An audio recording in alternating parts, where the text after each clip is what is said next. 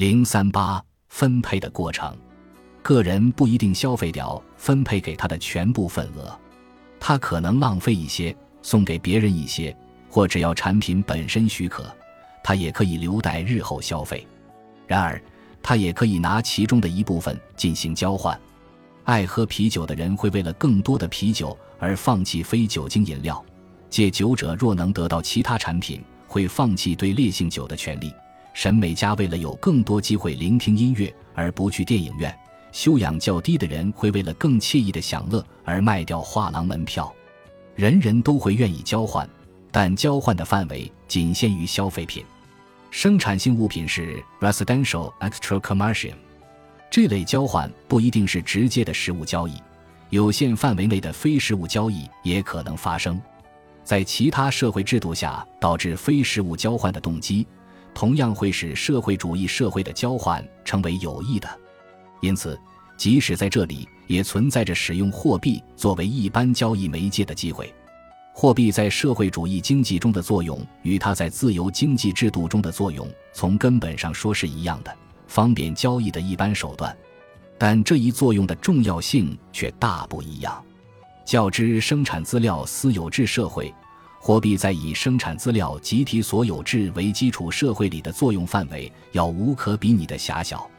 因为在社会主义国家，交换本身的重要性非常有限，它仅限于生活消费品的范围，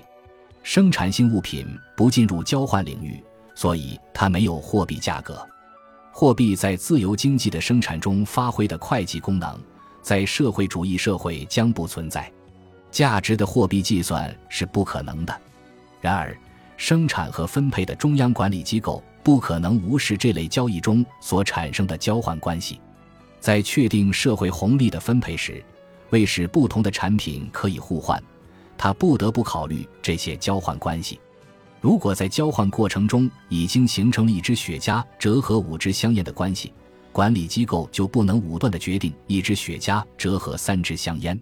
然后据此给一个人只分配雪茄，给另一个人只分配香烟。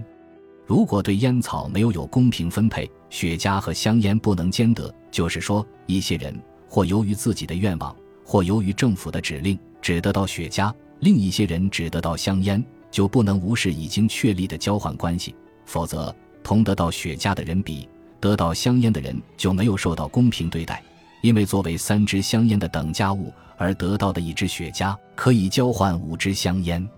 居民之间在这种交易中的交换关系的改变，将迫使管理部门在不同产品之间的替代比率上做出相应的改变。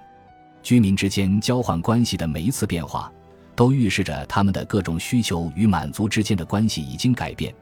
他们现在较以前对某些产品有更大需求，对另一些产品的需求则在减少。管理部门大概会努力调整生产以适应这些变化，他们会努力扩大需求更大的产品的产量，减少需求少的产品的生产。但是有一件事是他们无论如何都不会做的。他们不会允许居民个人用香烟或雪茄换回自己的烟草券。如果允许个人在雪茄和香烟之间自由选择，他们对雪茄或香烟的需求就有可能大于他们的产量。或者从另一方面说，雪茄或香烟可能因为没有需求而积压在分配中心。劳动价值理论似乎可以为这个问题提供一个简单的解决办法。居民可以以自己的每个工时得到一张有权取得一小时劳动产品的证明，但要扣除社会公共支出，如抚养丧失劳动能力者、文化事业的支出等等。考虑到扣除的社会公共支出也属于全社会工作者的每个工时，将使他有权获得一个工时所生产的产品。每个人通过向社会提供与产品所耗费的工时相应的他自己的工时而得到报酬，从供给中心取得消费品和服务用于自己的消费。但是，劳动并不是划一的或同质的，所以这条分配原则是行不通的。不同的劳动形式之间存在着质的差别，这种差别连同他们生产的产品的供求变化，导致不同的价值。在其他条件不变的情况下，绘画产品的增长不可能不导致作品质量的下降。提供一小时简单劳动的工人没有消费一小时复杂劳动产品的权利。在社会主义社会，工作的重要性与从社会产品中付给该工作的报酬之间不可能有任何联系。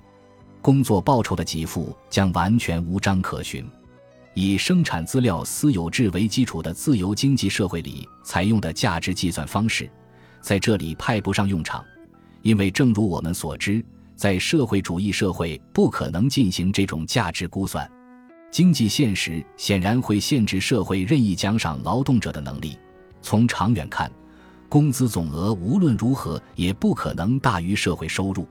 但是在此限度内，社会可以自由行动，它可以不管质量如何，对所有的工作付给同样的报酬。它也很容易根据不同的工作质量，对不同的工时做出区别。但在这两种场合下，社会都将保留对产品进行具体分配的权利，即使不考虑劳动及其产品的质量差别，承认有可能确定产品中蕴含的劳动量，社会也永远不会允许人们按等量工时消费等量工时所生产的产品，因为一切经济品除了耗费劳动，还耗费物质资料。